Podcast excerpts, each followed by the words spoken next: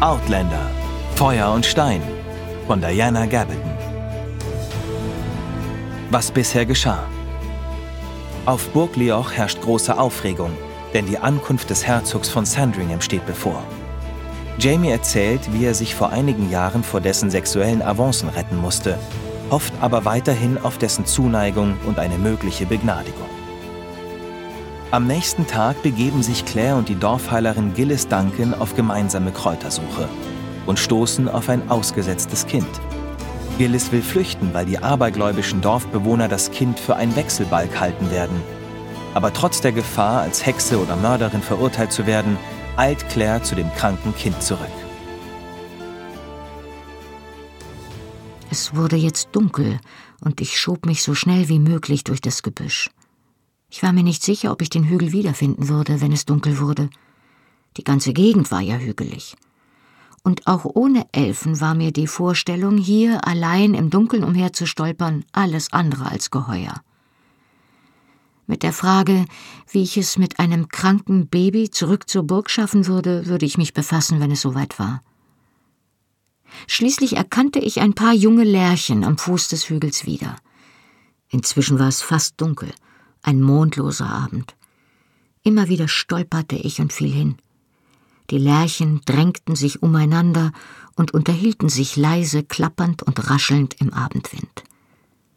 Es spukt tatsächlich hier, dachte ich, während ich den Gesprächen im Geäst lauschte und mich zwischen den schlanken Stämmen hindurchwand.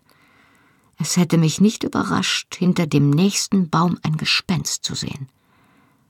Und dann überraschte es mich doch, ich erschrak fast zu Tode, als die finstere Gestalt hervortrat und mich packte. Ich stieß einen durchdringenden Schrei aus und schlug danach. Lieber Himmel, keuchte ich dann, was machst du denn hier? Ich ließ mich einen Moment an Jamies Brust sinken, erleichtert, ihn zu sehen, trotz des Schreckens, den er mir eingejagt hatte. Er nahm mich beim Arm und drehte mich, um mich aus dem Wald zu führen. Wollte dich holen, sagte er leise. Ich wollte dir entgegenreiten, weil es anfing dunkel zu werden. Dann bin ich Gillis Duncan am Bach begegnet, und sie hat mir erzählt, wo du bist. Aber das Baby, begann ich und wandte mich erneut dem Hügel zu. Das Kind ist tot, sagte er knapp und zog mich wieder zurück. Ich bin zuerst oben gewesen, um nachzusehen.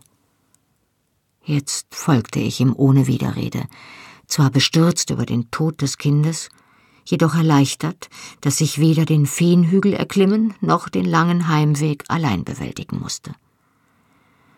Von der Dunkelheit und den flüsternden Bäumen bedrückt, blieb ich stumm, bis wir den Bach wieder überquert hatten.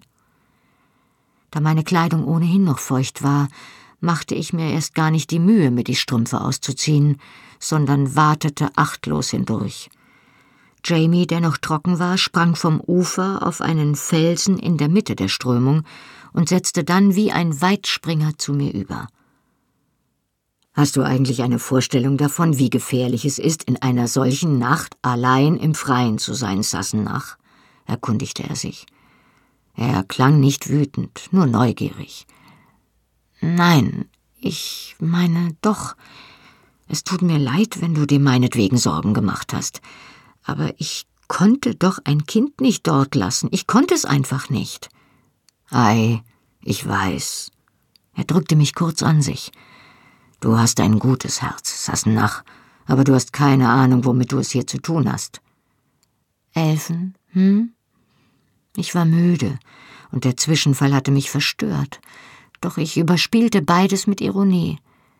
Ich fürchte mich nicht vor abergläubischen Hirngespinsten, da kam mir ein Gedanke.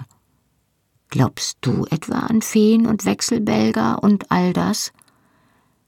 Er zögerte einen Moment, ehe er antwortete.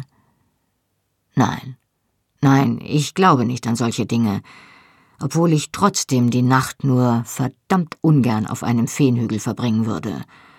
Aber ich bin ein gebildeter Mensch, Sassenach, ich hatte bei Dougal einen deutschen Hauslehrer, der mich Latein und Griechisch und all das gelehrt hat. Und als ich mit 18 in Frankreich war, nun, ich habe Geschichte und Philosophie studiert und gelernt, dass es mehr auf der Welt gibt als die Täler und Moore und die Wasserpferde in den Seen. Aber diese Leute, er wies mit einer Handbewegung hinter uns in die Dunkelheit. Sie sind noch nie mehr als einen Tagesritt von ihrem Geburtsort entfernt gewesen, außer zu einem Ereignis wie einem Gathering ihres Clans, und das kommt vielleicht zweimal im Leben vor. Sie leben in den Tälern und an den Seen und sie erfahren nicht mehr von der Welt als das, was ihnen Vater Bain sonntags in der Kirche erzählt. Das und die alten Geschichten. Er hielt einen Erlenzweig beiseite und ich duckte mich darunter hindurch. Wir befanden uns jetzt auf dem Wildwechsel, dem auch Gilly und ich vorhin gefolgt waren, und ich fühlte mich ermutigt durch diesen erneuten Beweis, dass er den Weg auch im Dunkeln finden konnte. Jetzt, da wir den Feenhügel hinter uns gelassen hatten, sprach er wieder mit normaler Stimme und hielt nur hin und wieder inne, um hinderliches Gestrüpp aus dem Weg zu schieben. Aus Gwillins Mund sind diese Geschichten nichts als gute Unterhaltung, wenn man im großen Saal sitzt und rein Wein tränkt. Er ging vor mir her und seine Stimme schwebte leise und voller Verständnis in der kühlen Nachtluft zu mir zurück. Aber hier draußen und sogar im Dorf, nein, das ist etwas völlig anderes. Die Leute richten ihr Leben danach aus. Vermutlich haben manche dieser Sagen ja einen wahren Kern. Ich dachte an die Bernsteinaugen des Wasserpferds und fragte mich, was wohl sonst noch wahr war. Und andere. Nun ja. Seine Stimme wurde leiser, und ich musste mich anstrengen, um ihn zu verstehen. Vielleicht hilft es den Eltern des Kindes ja ein bisschen, wenn sie glauben, dass es das Wechselbalg ist, das gestorben ist, und sie sich vorstellen, dass ihr eigenes Kind es sich für immer bei den Elfen gut gehen lässt. Dann gelangten wir zu den Pferden, und nach einer halben Stunde schimmerten uns die Lichter von Lioch einladend durch die Dunkelheit entgegen. Ich hätte nie gedacht, dass ich dieses finstere Gemäuer einmal als Außenposten der Zivilisation betrachten würde. Doch in diesem Moment kamen mir die Lichter wie regelrechte Leuchtfeuer der Aufklärung vor. Erst als wir näher kamen, begriff ich, dass das Licht von einer Laternenreihe kam, die an der Brüstung der Brücke brannte. Es ist etwas passiert, sagte ich an Jamie gewandt. Und jetzt, da ich ihn zum ersten Mal bei Licht sah, erkannte ich, dass er nicht sein übliches abgenutztes Hemd und den schmutzigen Kilt trug. Sein Leinenhemd leuchtete schneeweiß im Laternenschein, und er hatte seinen besten, seinen einzigen Samtrock quer über dem Sattel liegen. Ei, nickte er, deshalb bin ich dich holen gekommen. Der Herzog ist endlich da. Der Herzog überraschte mich außerordentlich. Ich weiß nicht genau, was ich erwartet hatte, aber es war nicht der zwar kräftige, herzliche Sportsmann mit dem roten Gesicht, den ich in der Halle von Lioch kennenlernte. Er hatte ein angenehm offenes, vom Wetter gegerbtes Gesicht mit hellblauen Augen, die ständig leicht zusammengekniffen waren, als spähte er im Gegenlicht einem auffliegenden Fasan nach. Einen Moment fragte ich mich, ob das Drama, von dem Jamie erzählt hatte, vielleicht übertrieben gewesen war. Doch als ich den Blick aufmerksam durch den Saal schweifen ließ, stellte ich fest, dass jeder Junge unter achtzehn eine leicht argwöhnische Miene trug und den Herzog nicht aus den Augen ließ, während sich dieser lachend und lebhaft mit Collum und Dougal unterhielt. Also doch mehr als nur übertriebene Theatralik. Man hatte die Jungen gewarnt. Als man mich dem Herzog vorstellte, fiel es mir schwer, ein ernstes Gesicht zu wahren. Er war ein massiger, vor Gesundheit strotzender Mann von der Sorte, wie man sie oft als Meinungsmacher in der Kneipe findet, wo sie die Opposition durch ihre Lautstärke und Hartnäckigkeit zermürben. Ich war zwar durch Jamies Erzählungen vorbereitet gewesen, doch die körperliche Präsenz des Mannes war so überwältigend, dass ich mir auf die Innenseite der Wange beißen musste, um mich nicht in aller Öffentlichkeit zu blamieren, als sich der Herzog tief über meine Hand beugte und mit der Stimmlage einer überreizten Maus sagte Ach, wie schön, in dieser entlegenen Gegend eine Landsmännin anzutreffen, Mistress. Erschöpft von der Reise zogen sich der Herzog und seine Begleiter früh zum Schlafen zurück. Doch am nächsten Abend gab es nach dem Essen ein geselliges Beisammensein mit Musik, und Jamie und ich setzten uns zu Colum, Dougal und dem Herzog. Colums Rheinwein machte den Herzog gesprächig, und er ließ sich gleichermaßen über die Schrecknisse des Reisens in den Highlands als auch über die Schönheit der Landschaft aus. Wir hörten ihm höflich zu, und ich gab mir Mühe, Jamie nicht anzusehen, während der Herzog quiekend von seinen Reisestrapazen berichtete. Wir hatten bei Stirling einen Achsbruch und mussten drei Tage, natürlich im strömenden Regen, warten, ehe mein Bediensteter einen Schmied finden konnte, der das verdammte Ding reparieren konnte und keine halbe Stunde später sind wir in das größte Schlagloch gerumst, das ich je gesehen habe, und die vermaledeite Achse ist wieder gebrochen, und dann hat ein Pferd ein Eisen verloren, und wir mussten die Kutsche abladen und zu Fuß nebenher gehen, durch den Schlamm und den lahmen Gaul führen, und dann Je weiter die Geschichte von Missgeschick zu Missgeschick fortfuhr, desto größer wurde mein Bedürfnis zu kichern, und ich versuchte es mit Wein zu ertränken, was möglicherweise ein Fehler war. Aber das Wild, Mackenzie, das Wild, rief der Herzog irgendwann aus und verdrehte ekstatisch die Augen. Ich konnte es kaum glauben. Kein Wunder, dass euer Tisch so exzellent gedeckt ist. Er tätschelte sich sacht den ausladenden Bauch.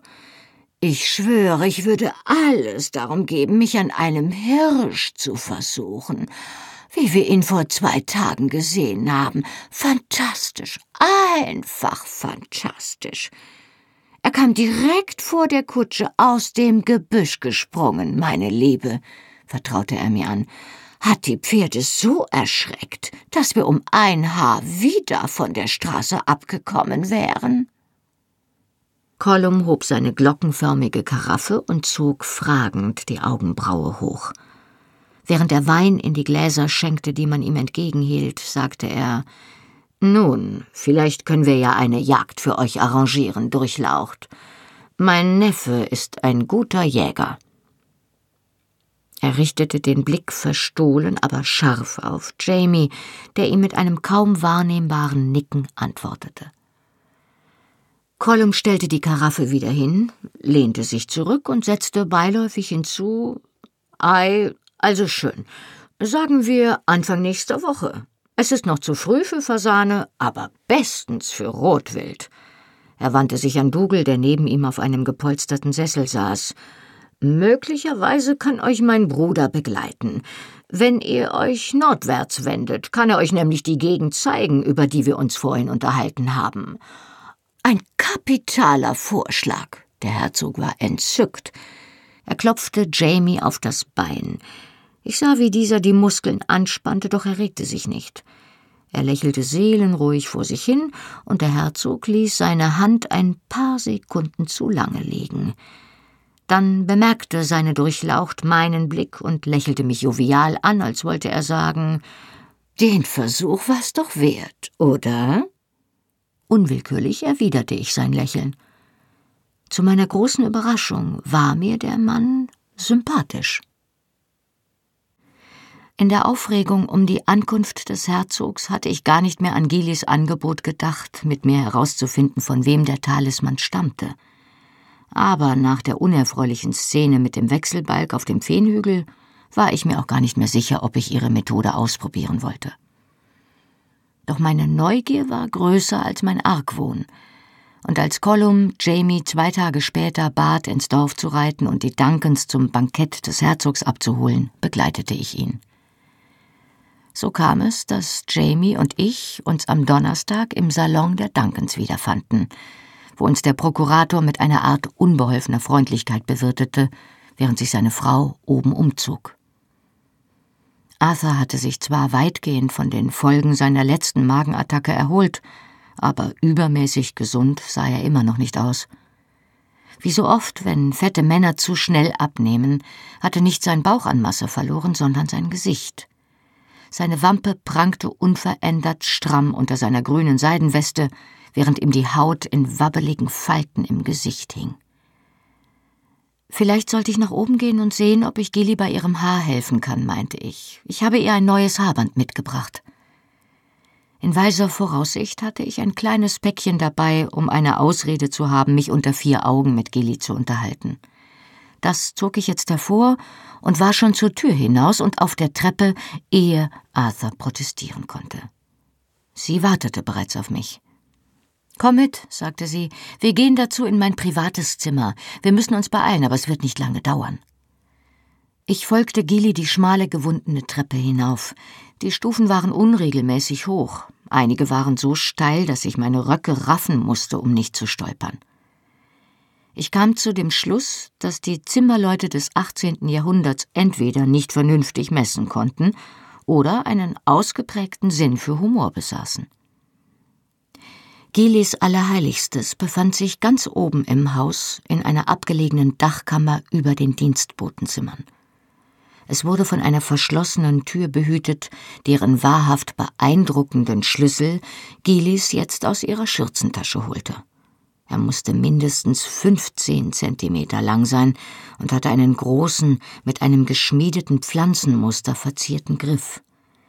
Der Schlüssel musste fast ein Pfund wiegen, wenn man ihn am Bart packte, wäre er auch gut als Waffe zu gebrauchen gewesen. Schloss und Scharniere waren gut geölt und die dicke Tür schwang lautlos nach innen. Die Dachkammer war klein, weil die Dachgauben im Weg waren, die sich über die Vorderseite des Hauses zogen. Hier erstreckten sich Regalborde mit Gläsern, Flaschen, Flakons und Bechern über jeden Zentimeter der Wand. Trocknende Kräuter hingen in Reih und Glied an den Dachbalken, sorgsam mit Fäden in unterschiedlichen Farben zusammengebunden. Als ich darunter hinwegging, regnete mir duftender Staub auf das Haar herunter. Dies hier hatte keinerlei Ähnlichkeit mit der nüchternen Ordnung der Kräuterkammer in der unteren Etage. Diese Kammer war von oben bis unten vollgestopft, und trotz der Gaubenfenster war sie dunkel. Ich entdeckte ein Regal voller Bücher, zum Großteil alt und brüchig, die Rücken unbeschriftet. Neugierig strich ich mit dem Finger über die Reihe der Lederbände. Die meisten waren in Kalbsleder gebunden, doch zwei oder drei hatten Einbände aus einem anderen Material, weich, aber unangenehm ölig. Und eines schien tatsächlich in die Haut eines Fischs eingebunden zu sein. Ich zog ein Buch heraus und öffnete es vorsichtig. Es war von Hand in einer Mischung aus archaischem Französisch und noch weniger gebräuchlichem Latein verfasst, aber ich konnte den Titel ausmachen. Le Grimoire de le Comte Saint-Germain. Ich schloss das Buch und stellte es etwas erschrocken zurück. Ein Grimoire, ein Handbuch der Magie. Ich konnte spüren, wie sich Gillis Blick in meinen Rücken bohrte und als ich mich umdrehte, sah sie mir mit einer Mischung aus Spitzbüberei und argwöhnischer Spekulation entgegen. Was würde ich tun, jetzt, da ich es wusste? Dann ist es also mehr als nur ein Gerücht, sagte ich. Du bist tatsächlich eine Hexe. Ich fragte mich, wie weit ihr Können tatsächlich ging und ob sie selbst glaubte oder ob dies nur die äußeren Zeichen einer ausgeklügelten Scheinwelt waren, in die sie sich aus der Langeweile ihrer Ehe mit Arthur flüchtete. Außerdem fragte ich mich, welche Art von Magie sie wohl praktizierte oder zu praktizieren glaubte. Oh, weiße, sagte sie grinsend, definitiv weiße Magie. Innerlich seufzend dachte ich, dass Jamie anscheinend recht hatte, was mein Gesicht betraf. Jeder schien sehen zu können, was ich gerade dachte. Dann ist es ja gut, erwiderte ich. Ich habe nämlich nicht viel dafür übrig, um Mitternacht um einen Scheiterhaufen zu tanzen oder auf einem Besen zu reiten, ganz zu schweigen davon, dem Teufel in den Hintern zu kriechen. Gilly warf ihr Haar zurück und lachte herzhaft. Du kriechst überhaupt niemandem in den Hintern, das kann ich sehen, sagte sie. Ich auch nicht. Obwohl, wenn ich so einen schönen, feurigen Teufel im Bett hätte wie du, wer weiß. Was mich daran erinnert, begann ich, doch sie hatte sich schon wieder abgewandt und befasste sich murmelnd mit ihren Vorbereitungen. Nachdem sie sich vergewissert hatte, dass die Tür fest hinter uns geschlossen war, ging Gili zum Fenster und kramte in einer Truhe, die in die Fensterbank eingebaut war. Sie zog eine große, flache Schale heraus und eine weiße Kerze in einem Keramikständer. Weiteres Graben brachte eine abgenutzte Decke zum Vorschein, die sie zum Schutz vor Staub und Splittern auf den Boden legte. Was genau hast du eigentlich vor, Gilly? fragte ich, während ich sie misstrauisch beobachtete. Eigentlich konnte ich zwar keine finsteren Absichten in einer Schale, einer Kerze und einer Decke erkennen, aber ich war ja auch höchstens ein Zauberlehrling. Eine Beschwörung, antwortete sie und zog so an den Ecken der Decke, dass sie parallel zu den Bodendielen zu liegen kam. Wen denn? fragte ich, oder was? Sie richtete sich auf und strich sich das Haar zurück. Es war babyfein und so glatt, dass es sich aus einer Befestigung löste. Leise schimpfend riss sie sich die Nadeln aus dem Haar und ließ es wie einen glänzenden, cremefarbigen Vorhang fallen. Oh, Gespenster, Geister, Visionen, was auch immer man gerade braucht, erklärte sie. Der Anfang ist jedes Mal derselbe, aber die Kräuter und die Worte sind jeweils anders. Was wir jetzt wollen, ist eine Vision, um zu sehen, wer dich verwünschen wollte. Dann können wir den Talisman gegen diese Person wenden. Äh, nun ja, eigentlich sann ich ja gar nicht auf Rache. Aber ich war neugierig darauf, wie diese Beschwörung wohl aussehen mochte und darauf zu erfahren, wer mich hatte verwünschen wollen. Sie stellte die Schale in die Mitte der Decke, goss etwas Wasser aus einem Krug hinein und erklärte, man kann jedes Gefäß benutzen, das groß genug ist, um ein gutes Spiegelbild zu erzeugen obwohl das Grimoire sagt, man soll eine Silberschale nehmen. Unter Umständen geht es sogar im Freien mit einem Tümpel oder einer Pfütze, solange sie abgeschieden liegt. Man braucht vollkommene Ruhe dafür. Sie schritt schnell von einem Fenster zum nächsten und zog die schweren schwarzen Vorhänge zu, bis so gut wie alles Licht in der Kammer erlosch. Ich konnte Gilis schlanke Gestalt nur noch schemenhaft durch das Zwielicht huschen sehen, bis sie die Kerze anzündete. Die flackernde Flamme erhellte ihr Gesicht, als sie die Kerze zu der Decke trug und warf keilförmige Schatten unter ihre kühne Nase und das fein gemeißelte Kinn. Sie stellte die Kerze mir gegenüber neben die Wasserschale. Mit großer Vorsicht füllte sie die Schale ganz, bis das Wasser knapp über den Rand quoll und nur durch seine Oberflächenspannung am Überlaufen gehindert wurde. Als ich mich darüber beugte, konnte ich sehen, dass das Wasser ein ausgezeichnetes Spiegelbild erzeugte, viel besser als jeder Spiegel in der Burg. Als läse sie auch jetzt meine Gedanken, erklärte Gillis, dass das Wasser nicht nur nützlich war, um Geister heraufzubeschwören, sondern dass es auch ein hervorragendes Hilfsmittel beim Frisieren war. Pass auf, dass du nicht dagegen stößt, sonst wirst du noch nass, warnte sie und runzelte konzentriert die Stirn. Der praktische Ton dieser Bemerkung, so prosaisch inmitten dieser übernatürlichen Vorbereitungen, erinnerte mich an irgendjemanden. Ich richtete den Blick auf ihre schlanke, hellhäutige Gestalt, die sich so elegant über die Decke beugte, doch zunächst fiel mir nicht ein, an wen sie mich erinnerte. Doch, ja, natürlich. Sie hätte der hausbackenen Gestalt neben der Teekanne in Reverend Wakefields Studierzimmer zwar kaum unähnlicher sein können, doch ihr Tonfall war exakt derselbe wie bei Mrs. Graham gewesen. Vielleicht war es ja eine Einstellung, die ihnen gemeinsam war, ein Pragmatismus, der das Okkulte nur als eine Ansammlung von Phänomenen betrachtete, so wie das Wetter – etwas, dem man sich natürlich mit vorsichtigem Respekt annäherte, so wie man ein scharfes Küchenmesser benutzte, aber gewiss nichts, dem man aus dem Weg gehen oder das man fürchten musste. Oder vielleicht war es auch der Lavendelwasserduft. Gillis lose, wallende Gewänder dufteten stets nach den Essenzen, die sie gerade destillierte. Ringelblume, Kamille, Lorbeer, Nardenöl, Minze, Majoran. Heute jedoch war es Lavendel, der aus den Falten des weißen Kleids aufstieg. Derselbe Duft, der auch Mrs. Grahams praktischer blauer Baumwolle entströmt und mir von ihrer knöchernen Brust entgegengestiegen war. Falls auch Gillis Brust von solchen Skelettstützen getragen wurde, war davon trotz ihres tiefen Ausschnitts nichts zu sehen. Es war das erste Mal, dass ich Gillis Duncan en déshabillé sah. Normalerweise trug sie die strengen, zugeknöpften, voluminösen Kleider, die sich für die Gemahlin des Fiskalprokurators geziemten. Die Opulenz ihrer Brüste, die sich mir jetzt enthüllte, überraschte mich eine cremefarbene Fülle, die fast den gleichen Farbton hatte wie ihr Kleid und mir eine Ahnung davon vermittelte, warum ein Mann wie Arthur Duncan ein mittelloses Mädchen von unbedeutender Herkunft geheiratet haben mochte. Mein Blick wanderte unwillkürlich zu den ordentlich beschrifteten Gläsern an der Wand und suchte nach Salpeter.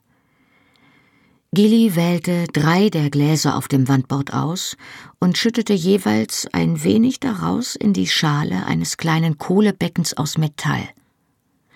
Die Holzkohle darunter zündete sie an der Kerze an und blies ermunternd auf die herandämmernde Flamme. Der Funke breitete sich aus und duftender Rauch begann aufzusteigen. Die Luft in der Dachkammer war so still, dass der gräuliche Rauch kerzengerade in die Höhe stieg, ohne sich zu verteilen, und eine Säule bildete, deren Form selbst an eine Kerze erinnerte. Gillis saß zwischen den beiden Säulen wie eine Priesterin im Tempel, die Beine elegant verschränkt. Das dürfte reichen, glaube ich.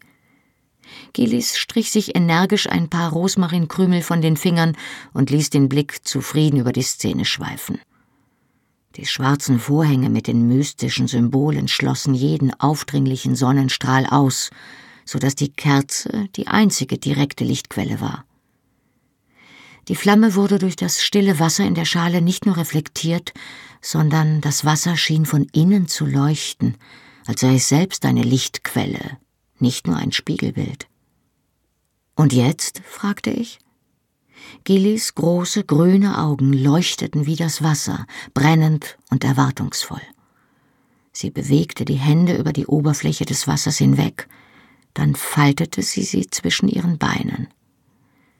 Sitz einfach einen Moment still, sagte sie. Hör auf deinen Herzschlag. Hörst du ihn? Atme langsam und tief ein und wieder aus. Trotz ihres lebhaften Mienenspiels war ihre Stimme ruhig und gemessen, ganz anders als ihr üblicher fröhlicher Plauderton. Gehorsam folgte ich ihren Anweisungen und spürte, wie sich mein Herzschlag verlangsamte und meine Atmung einen regelmäßigen Rhythmus annahm. Ich erkannte den Duft von Rosmarin in dem Rauch, war mir aber nicht sicher, was die beiden anderen Kräuter waren. Fingerhut vielleicht oder Fingerkraut? Ich hatte gedacht, die purpurfarbenen Blüten wären möglicherweise Belladonna, aber das war ja wohl kaum möglich. Was auch immer es war, ich hatte nicht den Eindruck, dass die Langsamkeit meiner Atmung einzig auf Gillis Suggestivkräfte zurückzuführen war. Ich fühlte mich, als drückte ein Gewicht auf mein Brustbein, so dass ich meine Atmung ohne mein Dazutun verlangsamte. Gilly selbst saß absolut still und beobachtete mich, ohne zu blinzeln. Auf einmal nickte sie, und ich senkte meine Augen gehorsam auf die reglose Oberfläche des Wassers. Sie begann auf eine gelassene Weise zu reden, die mich erneut an Mrs. Graham erinnerte, als sie die Sonne in den Steinkreis rief. Die Worte waren kein Englisch, und doch waren sie eigentlich auch nicht kein Englisch. Es war eine fremde Zunge, aber ich hatte das Gefühl, sie kennen zu müssen, als würden die Worte gerade so leise gesprochen, dass ich sie nicht ausmachen konnte. Ich spürte, wie meine Hände taub wurden und hätte sie gern von meinem Schoß gehoben, doch ich konnte sie nicht bewegen. Gilis ebenmäßige Stimme fuhr fort, leise und beschwörend. Was sie jetzt sagte, verstand ich, das wusste ich. Doch die Worte konnte ich immer noch nicht an die Oberfläche meiner Gedanken holen. Dumpf begriff ich, dass ich entweder hypnotisiert wurde oder unter dem Einfluss einer Droge stand, und mein Verstand klammerte sich an den Rand meines Bewusstseins und widersetzte sich dem Sog des süßlich duftenden Rauchs. Ich konnte mein Spiegelbild im Wasser sehen, die Pupillen stecknadelkopfgroß, die Augen riesig wie die einer geblendeten Eule. Das Wort Opium driftete mir durch die schwindenden Gedanken. Wer bist du?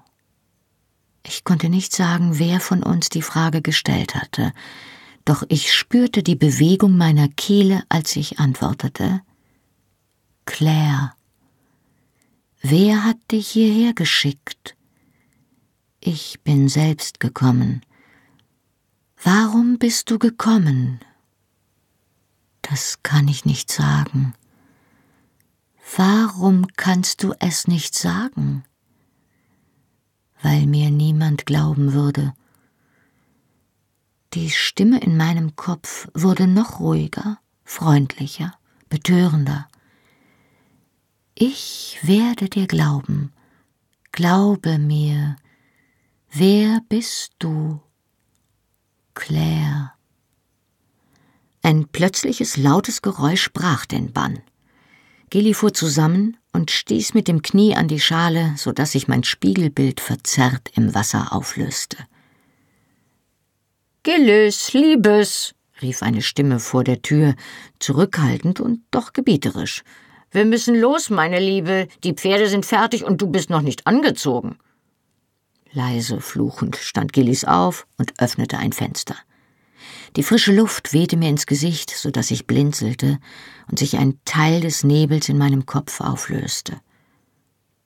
Sie stand da und blickte nachdenklich auf mich hinunter. Dann half sie mir auf. Komm mit, sagte sie. Ist dir ein bisschen komisch geworden? Das kommt manchmal vor. Am besten legst du dich auf mein Bett, während ich mich anziehe. Unten in ihrem Schlafzimmer legte ich mich flach auf den Bettüberwurf, lauschte Gillis leisem Rascheln in ihrer Toilettenkammer und fragte mich, was das soeben gewesen war. Es hatte jedenfalls nichts mit dem Talisman oder seinem Absender zu tun, nur mit meiner Person. Während mein Verstand allmählich wieder klar wurde, kam mir der Gedanke, ob Gilly vielleicht für Colum spionierte Dank ihrer Position bekam sie die Angelegenheiten und die Geheimnisse des ganzen Distrikts mit. Und wer außer Colum konnte sich so dafür interessieren, woher ich kam? Was wäre geschehen, fragte ich mich, hätte Arthur die Beschwörung nicht unterbrochen? Hätte ich irgendwo in dem duftenden Nebel die übliche Formel des Hypnotiseurs gehört, wenn du aufwachst, wirst du dich an nichts erinnern? aber ich erinnerte mich an alles und ich war voller Fragen. Doch ich kam nicht dazu, sie Gilly zu stellen. Die Schlafzimmertür flog auf und Arthur Duncan kam herein. Er ging zur Tür der Toilettenkammer, klopfte flüchtig und trat ein. Im Inneren erscholl ein erschrockener Aufschrei, dann Totenstille. Arthur Duncan erschien wieder in der Tür, die Augen weit aufgerissen und blindlings gerade ausgerichtet, das Gesicht so weiß, dass ich glaubte, er hätte womöglich irgendeinen Anfall. Ich sprang auf und eilte auf ihn zu, während er sich gegen den Türrahmen fallen ließ. Doch ehe ich ihn erreichte, stieß er sich von der Tür ab und wankte aus dem Zimmer an mir vorbei, als sähe er mich gar nicht. Nun klopfte ich meinerseits an die Tür. Gilly, fehlt dir etwas? Kurzes Schweigen, dann sagte eine gänzlich gefasste Stimme Nein, ich komme sofort. Als wir schließlich die Treppe hinunterstiegen, trafen wir Arthur Duncan anscheinend einigermaßen erholt beim Brandy mit Jamie an. Er machte einen etwas abwesenden Eindruck, als dächte er über etwas nach. Doch er begrüßte seine Frau mit einem freundlichen Kompliment über ihr Aussehen und ließ dann die Pferde holen. Das Bankett begann gerade, als wir eintrafen, und man führte den Fiskalprokurator und seine Frau zu ihren Ehrenplätzen an der Kopfseite. Jamie und ich waren weniger prominent und nahmen an einem Tisch mit Rupert und Ned Gowan Platz. Mrs. Fitz hatte sich selbst übertroffen und strahlte zufrieden angesichts der Komplimente, mit denen die Speisen und Getränke und die allgemeinen Vorbereitungen bedacht wurden. Es war tatsächlich köstlich. Ich hatte noch nie mit Honigkastanien gefüllten Fasan gegessen und nahm mir gerade eine dritte Scheibe, als mich Ned Gowan, der meinen Appetit ein wenig belustigt beobachtete, fragte, ob ich das Spanferkel schon probiert hätte. Meine Erwiderung wurde unterbrochen, weil am anderen Ende des Saals Bewegung aufkam. Colum hatte sich von seinem Tisch erhoben und kam auf mich zu, begleitet von Alec McMahon. Ich sehe, dass eure Talente kein Ende kennen, Mistress Fraser, stellte Colum mit einer kleinen Verneigung fest. Ein breites Lächeln überzog sein faszinierendes Gesicht. Vom Verbinden von Wunden und Heilen der Kranken zum Entbinden von Fohlen. Demnächst werden wir euch noch bitten, die Toten zu erwecken. Allgemeines Glucksen folgte auf diese Worte, obwohl mir auffiel, dass ein oder zwei Männer nervöse Blicke auf Vater Bain warfen, der sich in der Ecke systematisch mit Hammel vollstopfte. Jedenfalls, fuhr Colum fort und griff in seine Rocktasche, müsst ihr mir gestatten, euch ein kleines Zeichen meiner Dankbarkeit zu überreichen. Er reichte mir eine kleine Holzschatulle, in deren Deckel das Clan-Symbol der Mackenzies geschnitzt war. Mir war gar nicht klar gewesen, was für ein wertvolles Pferd Losgarn war. Und ich dankte im Geiste der guten Macht, die über solche Gelegenheiten wachte, dass nichts schiefgegangen war. Unsinn, sagte ich und versuchte es zurückzugeben. Ich habe doch nichts Besonderes getan. Es war reines Glück, dass ich kleine Hände habe. Trotzdem, beharrte Colum mit fester Stimme, wenn es euch lieber ist, betrachtet es als kleines Hochzeitsgeschenk, aber ich möchte, dass ihr es nehmt. Auf Jamies Nicken hin nahm ich die Schatulle zögernd an und öffnete sie. Sie enthielt einen herrlichen Rosenkranz aus Gagat. Jede Perle war fein verziert, und das Kreuz war durch eine silberne Einlegearbeit geschmückt. Er ist wunderbar, sagte ich aufrichtig. Und es stimmte, obwohl ich keine Ahnung hatte, was ich damit tun sollte. Ich war zwar theoretisch katholisch, doch ich war schließlich von Onkel Lamp großgezogen worden, dem überzeugtesten Agnostiker der Welt, und ich hatte nur eine sehr vage Vorstellung von der Bedeutung eines Rosenkranzes. Dennoch dankte ich Colum herzlich und gab Jamie den Rosenkranz, damit er ihn für mich in seinem Sporen aufbewahrte.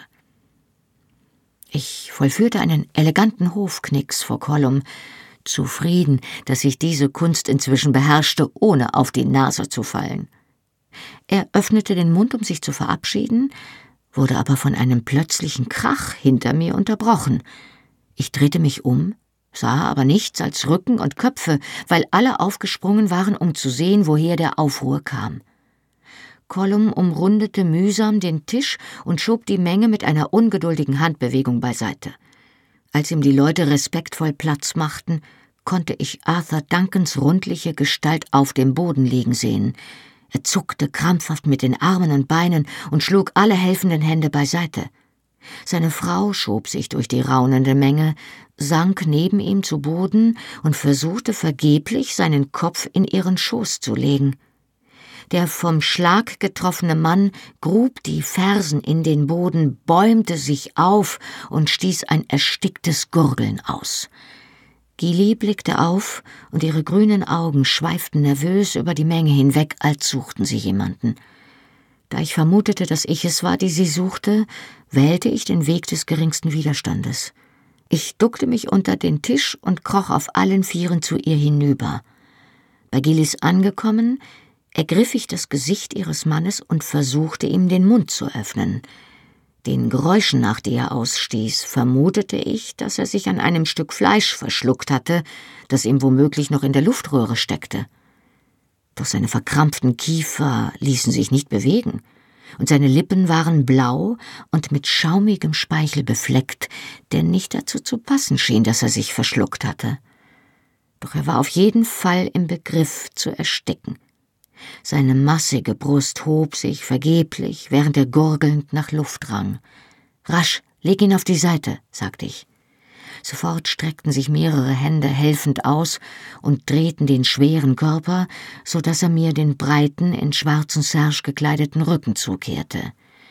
Ich hieb ihm die Handwurzel fest zwischen die Schulterblätter und hämmerte mehrmals dumpf auf ihn ein. Sein Rücken erbebte zwar sacht unter meinen Hieben, doch der befreiende Ruck blieb aus. Ich packte seine fleischige Schulter und brachte ihn wieder in die Rückenlage. Geli beugte sich dicht über sein stierendes Gesicht, rief seinen Namen und massierte ihm den fleckigen Hals. Er verdrehte jetzt die Augen, und das Trommeln seiner Fersen wurde allmählich schwächer. Seine Hände, in Agonie gekrümmt, öffneten sich plötzlich weit und klatschten einem Zuschauer, der ängstlich neben ihm hockte, ins Gesicht. Die röchelnden Geräusche verstummten abrupt und der kräftige Körper erschlaffte und blieb wie ein Sack Gerste auf den Steinplatten liegen. Ich tastete panisch nach dem Puls in seinem Handgelenk und sah aus den Augenwinkeln, dass Gilly das gleiche tat, indem sie sein rundes, rasiertes Kinn anhob und ihm die Fingerspitzen fest unter den Kiefer drückte, um nach der Halsschlagader zu suchen. Wir suchten erfolglos. Arthur Duncans Herz, das ohnehin schon angegriffen war, weil es so viele Jahre Blut durch diesen gewaltigen Körper pumpen musste, hatte den Kampf aufgegeben. Ich unternahm sämtliche Wiederbelebungsversuche, die mir möglich waren, obwohl ich wusste, dass sie nichts mehr nützen würden. Armwedeln, Herzmassage, selbst Mund-zu-Mund-Beatmung, so widerlich das war, doch das Ergebnis blieb wie erwartet. Arthur Duncan war mausetot. Ich richtete mich erschöpft auf und trat zurück, als Vater Bain mit einem bösen Blick in meine Richtung neben dem Prokurator auf die Knie ging und hastig begann, ihm die Sterbesakramente zu spenden. Mein Rücken und meine Arme schmerzten und mein Gesicht war seltsam taub. Die Aufregung ringsum schien mir seltsam fern, als wäre ich durch einen Vorhang von der Menge im Saal getrennt. Ich schloss die Augen und fuhr mir mit der Hand über die kribbelnden Lippen, um den Geschmack des Todes fortzuwischen. Trotz des Todesfalls und der folgenden Formalitäten der Obsequien und der Beerdigung des Fiskalprokurators verzögerte sich die Hirschjagd des Herzogs nur um eine Woche. Die Erkenntnis, dass Jamies Abreise unmittelbar bevorstand, war zutiefst deprimierend. Ich begriff mit einem Mal, wie sehr ich mich darauf freute, ihn nach getanem Tagewerk beim Abendessen zu sehen, wie mein Herz schneller schlug, wenn ich ihn im Laufe des Tages unerwartet sah, und wie sehr ich mich inmitten des komplexen Alltags in der Burg auf seine unerschütterliche, beruhigende Gegenwart verließ. Und um ganz ehrlich zu sein, wie sehr ich es liebte, seine Kraft und Wärme in der Nacht in meinem Bett zu spüren und am Morgen unter seinen lächelnden Küssen zu erwachen. Der Gedanke, ohne ihn zu sein, war trostlos. Er hielt mich fest, mein Kopf lag unter seinem Kinn. Du wirst mir fehlen, Jamie, sagte ich leise. Er umarmte mich noch fester und gluckste reumütig. Du mir auch, Sassenach. Ich gebe zu, dass ich das nicht erwartet hatte. Aber es wird mir wehtun, dich zu verlassen. Er streichelte mir sanft über den Rücken, und seine Finger zeichneten jeden Wirbel einzeln nach. Jamie, du passt doch auf. Ich konnte das belustigte Brummen in seiner Brust spüren, als er antwortete. Auf den Herzog oder auf das Pferd? Er hatte vor, Donas auf der Jagd zu reiten, was mich ziemlich nervös machte. Ich hatte Visionen, wie sich der gewaltige Fuchs aus schierem Eigensinn von einer Klippe stürzte oder Jamie unter seinen tödlichen Hufen zertrampelte. Beides, sagte ich trocken. Wenn dich das Pferd abwirft und du dir ein Bein brichst, bist du dem Herzog ausgeliefert. Das stimmt, aber Dougal ist ja da. Ich prustete. Er wird dir das andere Bein auch noch brechen. Er lachte und senkte den Kopf, um mich zu küssen. Ich werde aufpassen, Monien Doan. Versprichst du mir das Gleiche? Ja, sagte ich und meinte es ernst. Meinst du wegen des Talismans? Jede Belustigung war jetzt verschwunden.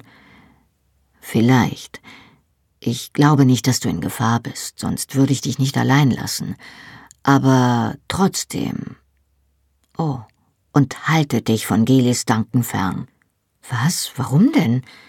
Ich wich ein wenig zurück, um ihn anzublicken. Die Nacht war dunkel und sein Gesicht war unsichtbar, doch sein Ton war sehr ernst. Die Frau ist als Hexe bekannt, und die Geschichten, die man sich über sie erzählt, nun, seit dem Tod ihres Mannes sind sie noch schlimmer geworden. Ich möchte dich nicht in ihrer Nähe wissen, Sassen nach. Glaubst du wirklich, dass sie eine Hexe ist? fragte ich. Er legte die Hände um mein Gesäß und zog mich an sich. Ich schlang die Arme um ihn und genoss es, seinen Oberkörper an mir zu spüren. Nein, sagte er schließlich, aber es liegt ja auch nicht an dem, was ich denke, was dich in Gefahr bringen könnte. Versprichst du es mir? Also gut. Es fiel mir nicht schwer, ihm dieses Versprechen zu geben denn seit den Zwischenfällen mit dem Wechselbalg und der Beschwörung drängte es mich nicht mehr übermäßig, Geli zu besuchen.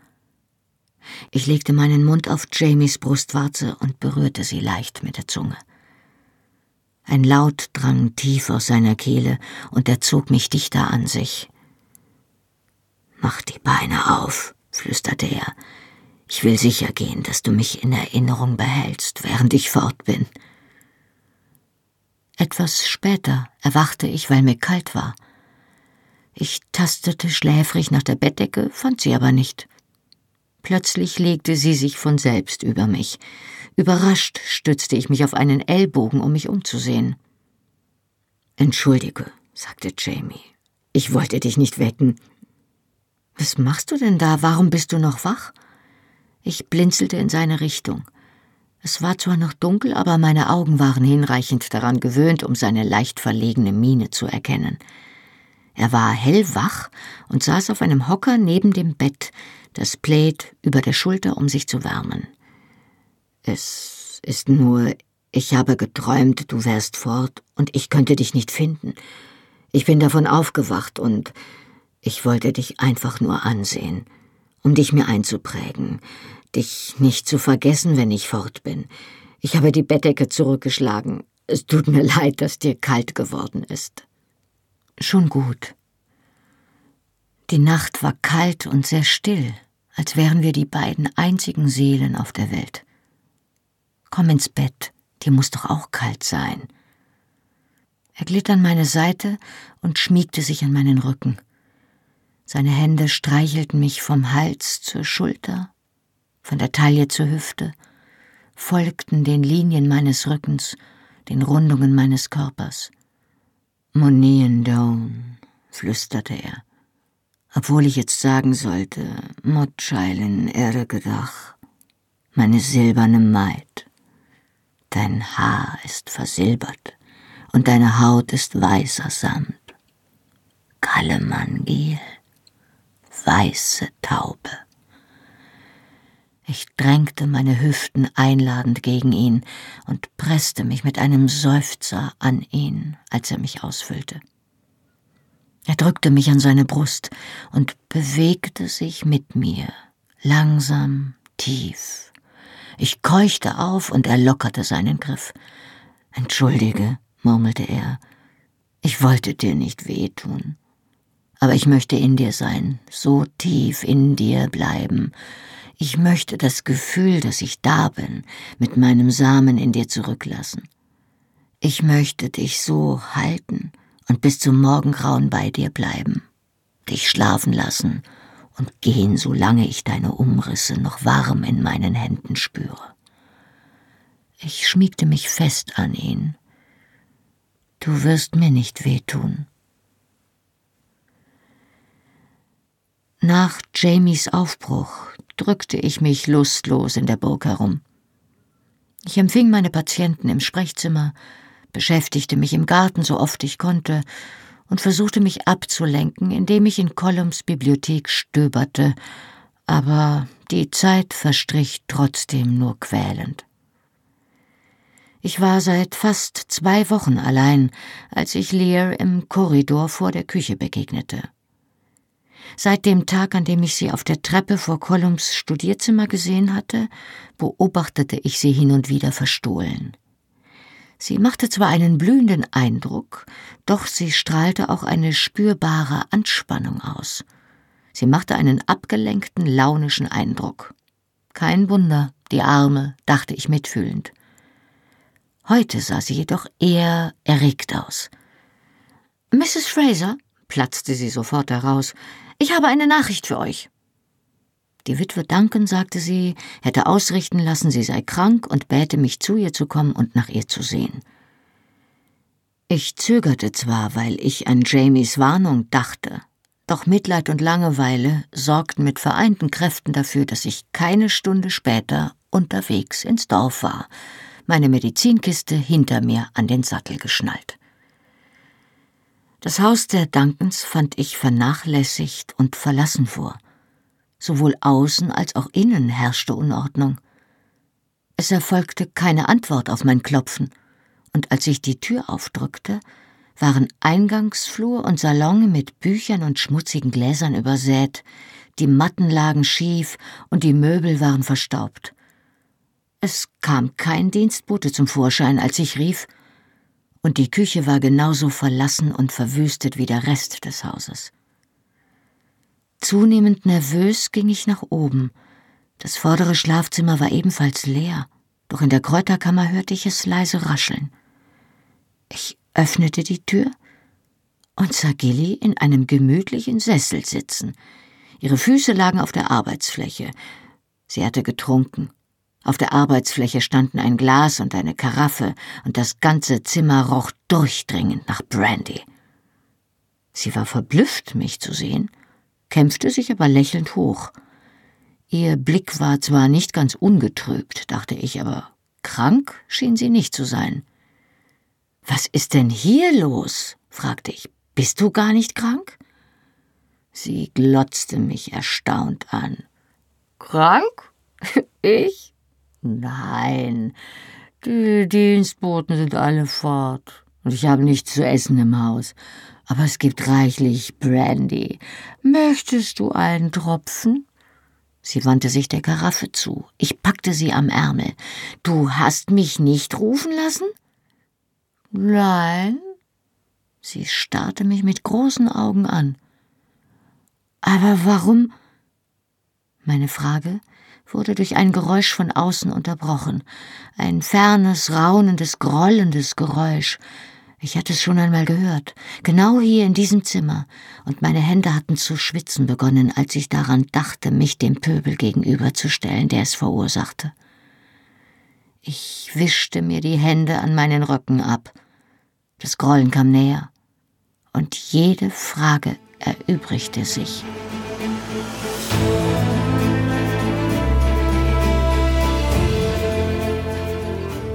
Hallo, ich bin Johannes Raspe, die deutsche Stimme von Jamie aus der Fernsehserie Outlander. Und das war Outlander Feuer und Stein, gelesen von Birgitta Asheuer.